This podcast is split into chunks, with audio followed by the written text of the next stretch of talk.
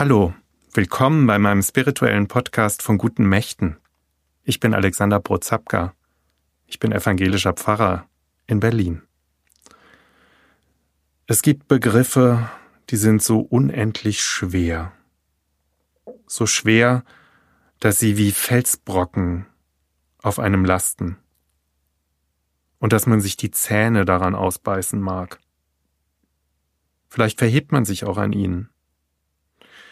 Jedenfalls haben sich Menschengenerationen, wahrscheinlich seit Menschengedenken, Gedanken um die Frage gemacht, warum lässt Gott all das Leiden auf dieser Welt zu? Ein Begriff ist dafür geprägt worden, die Theodizee.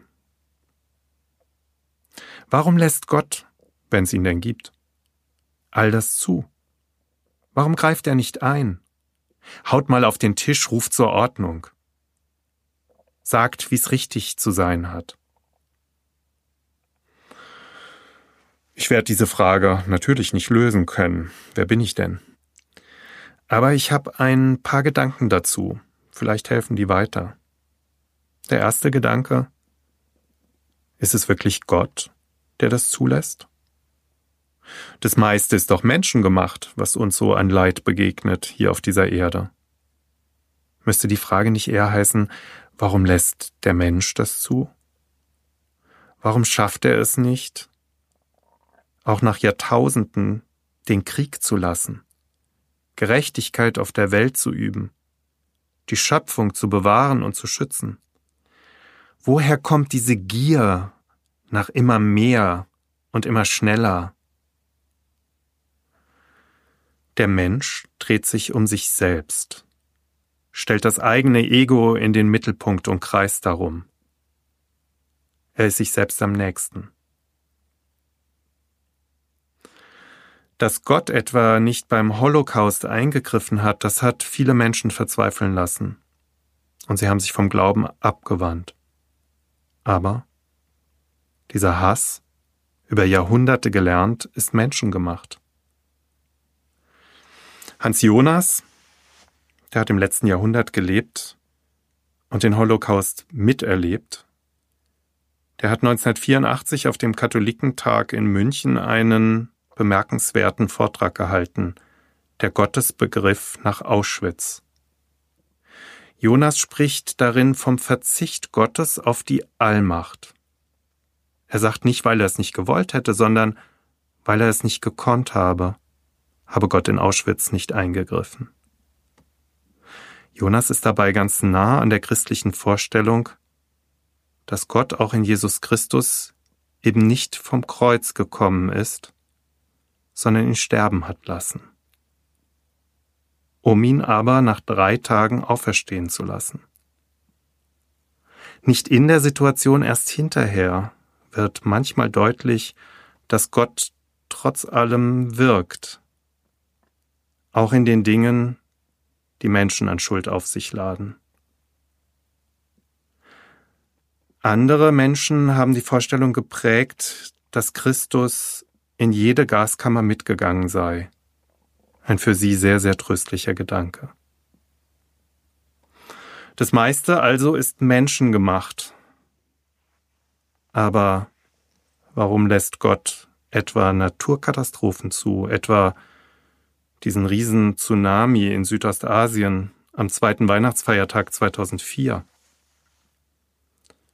Fragen, auf die sich, wie ich finde, vorschnelle Antworten verbieten.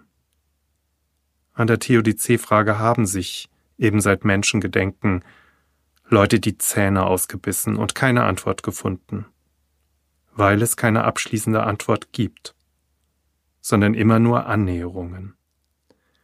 Martin Luther hat versucht, diese Theodizee-Frage mit einem lateinischen Begriff sich zumindest ihr anzunähern.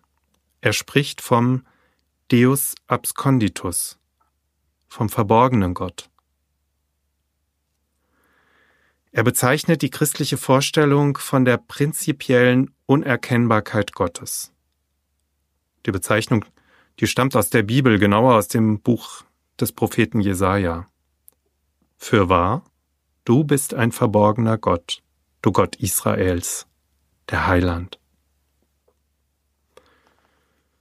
Es ist für uns Menschen unbefriedigend, dass Fragen offen bleiben müssen und wir keine abschließende Antwort geben können. Für Atheisten ist die Theodizee-Frage wie ein Beweis dafür, dass es Gott gar nicht geben kann, weil ein guter Gott so viel Leid niemals zulassen würde. Die christliche Antwort oder besser die Annäherung an die Theodizee-Frage ist das Kreuz. Wir sehen jetzt das Kreuz, das Leid und im Kreuz das Leid Gottes selbst in und an dieser Welt. Und wir sehen mit glaubenden Augen im Kreuz auch schon die Überwindung allen Leides in der Auferstehung. Aber ich lebe im Hier und Jetzt. Und deswegen kann ich über diesen Tellerrand meines eigenen Lebens nicht hinweggucken. Und manchmal, liebe Freundinnen und Freunde, da bin ich auch versucht, die Theodizee-Frage einmal ins Positive umzudrehen.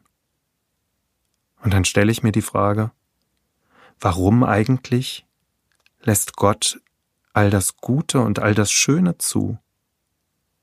Die Liebe und die Zuneigung, die Zärtlichkeit und auch die Ekstase. Warum gibt es all dieses Wunderbare, an dem ich mich freuen kann? Warum gibt es das Lächeln meiner Mitmenschen, die guten Worte und auch die Komplimente?